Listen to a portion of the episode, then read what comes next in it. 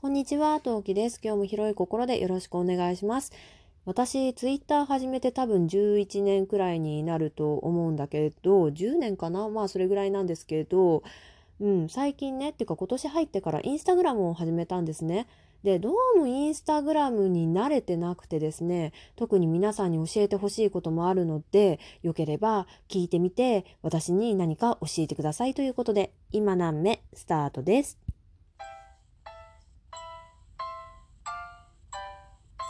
何名この配信は戦闘不能日常系ママトーカーの陶器が日々奮闘しながらお送りいたします。ということで、皆さんこんにちは、陶器です。皆さんインスタグラムやられてますか？ラジオトークは確かインスタかツイッターかな？ツイッターかな？わかんないけど、ツイッターのアカウントを連携してないと始められなくなったはずなので、だったと思うんですけど、私もともとツイッター連携なので、インスタグラムの方は、まあ、ぶっちゃけよくわかんないんですけど、まあ、とにもかくにもインスタをね、今年から始めてみました。なんでいきなり今年始めたかっていうと、まあ、これからちょっといろいろご説明していきたいところなんですけど、逆になんでインスタを始めなかったかっていうと、インスタグラムがちょうど始まってすぐぐらいの時って、それこそインスタグラマー、写真映え、うん、これ良くない言葉だと思うんだけど、写真に映えね、漢字の虫編書いて、縄って、縄の右側書くような感じ。そう、写真映えみたいなのでね、まあ、正直インスタ自体にあまりいいイメージがなかったんですね。それに私承認欲求、欲求がかなり強めなたちなので、例えば写真を上げたとして、いいねの数がすごく気になっちゃうと思ったんですね。なので、まあそんなような諸事情ありまして、今までインスタをやってなかったんですね。うん。で、逆にさ、インスタを始めた理由、これから話していきたいと思うんですけど、まず一つ目としては、今インスタの方が写真がたくさんアップされることにより例えばカフェを調べたいとかケーキ屋さんを調べたい新作はどうかしらみたいなことを知りたい時にはインスタの方が見やすいだろうっていうふうに思ったんですね。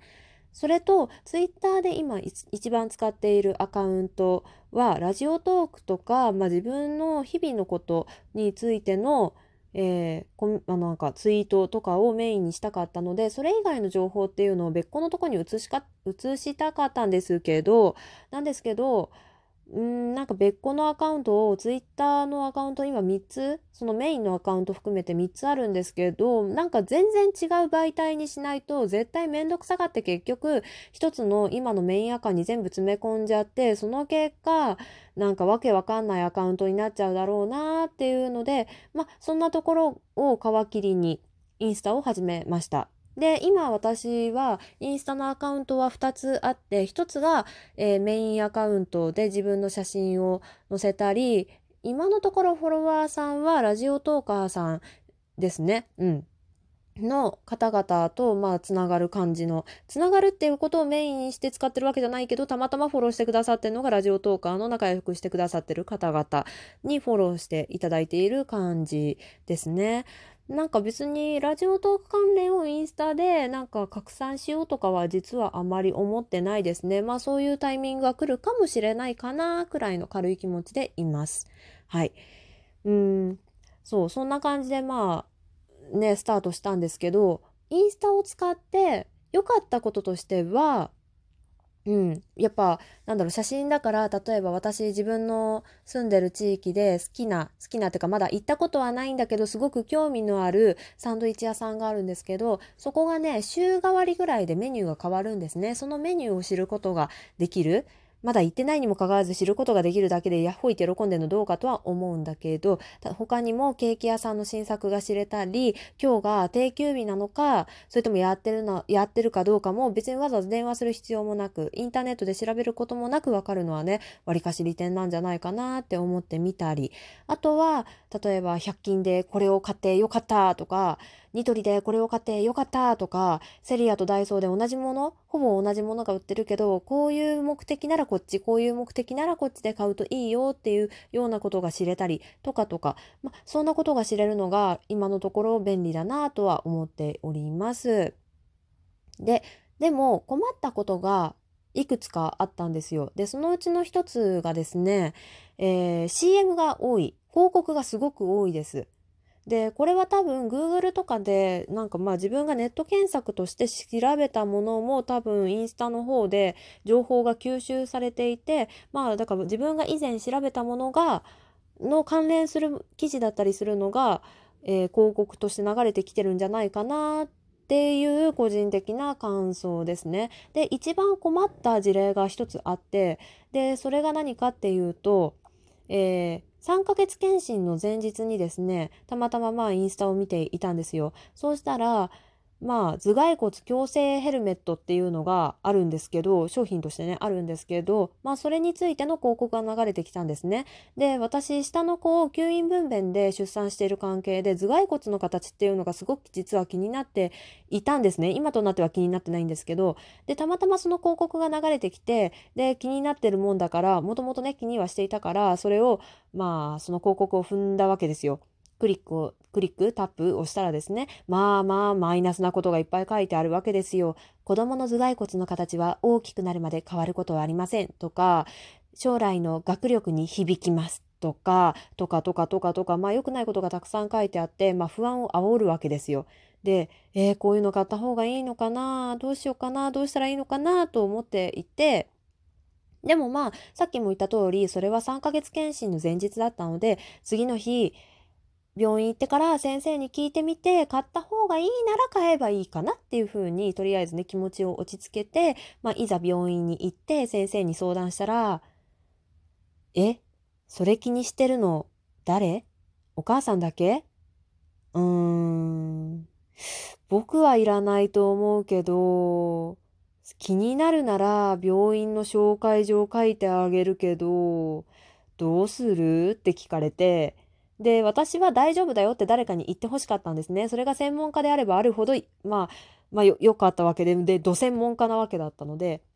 で、まあ、お医者さんに大丈夫じゃないって言われたんで、まあ、お医者さんがそういうならいいでしょうと思って、あ、その言葉が欲しかったんです。じゃあ買いませんっていう風にして、それは大丈夫だったんですけど、で、もう一つが先日、私下の子出産してから最近顔のシミがすごく出てくるようになっちゃって今まあ微妙にというか今の段階ではそばかすくらいのプツプツな感じなんだけどでも場所によってはここなんかそろそろ浮き出そうだなっていう部分もちらほらあってすごく気になっているんですね今。ででもまあ自分はお風呂から上がったら自分も拭かなきゃいけないし子供の世話もあるしまあ、オールインワンのジェルを塗るのがわりかしいっぱいいっぱいの状況で顔に何かその塗布する時間っていうのはなるべく減らしたいんですよ。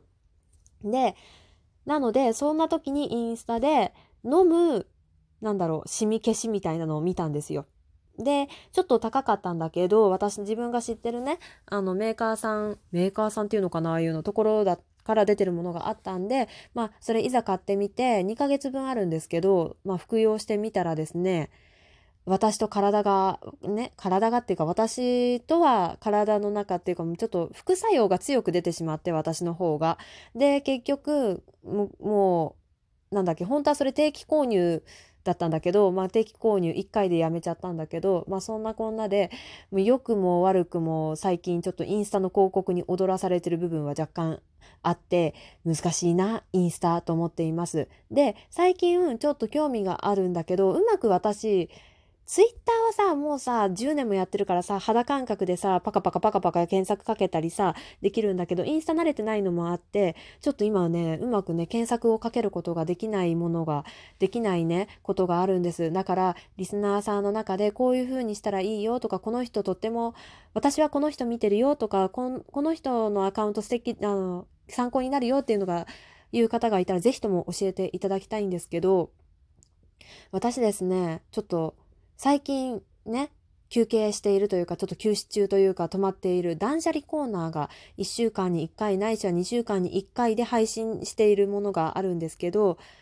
ね、その断捨離のアカウント、断捨離はこうする、こうやって進めるといいよっていうのを布教してくれてる、やり方を教えてくれているアカウントと、あと、ニトリと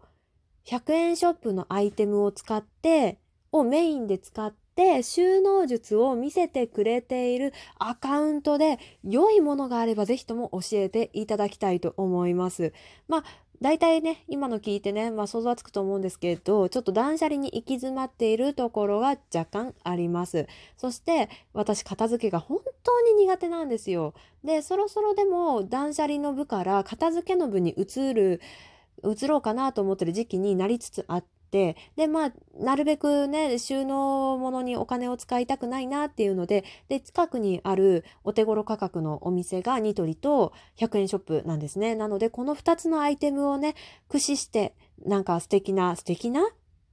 駆使してなんか収納術こういう収納してますみたいなね参考になるねインスタグラマーさんいたらぜひともぜひとも教えていただきたいと思います。ね何か皆さんご存知の方がいたらぜひともよろしくお願いします。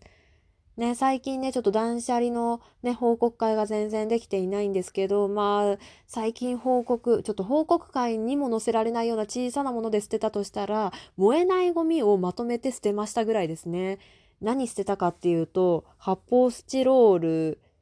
と傘。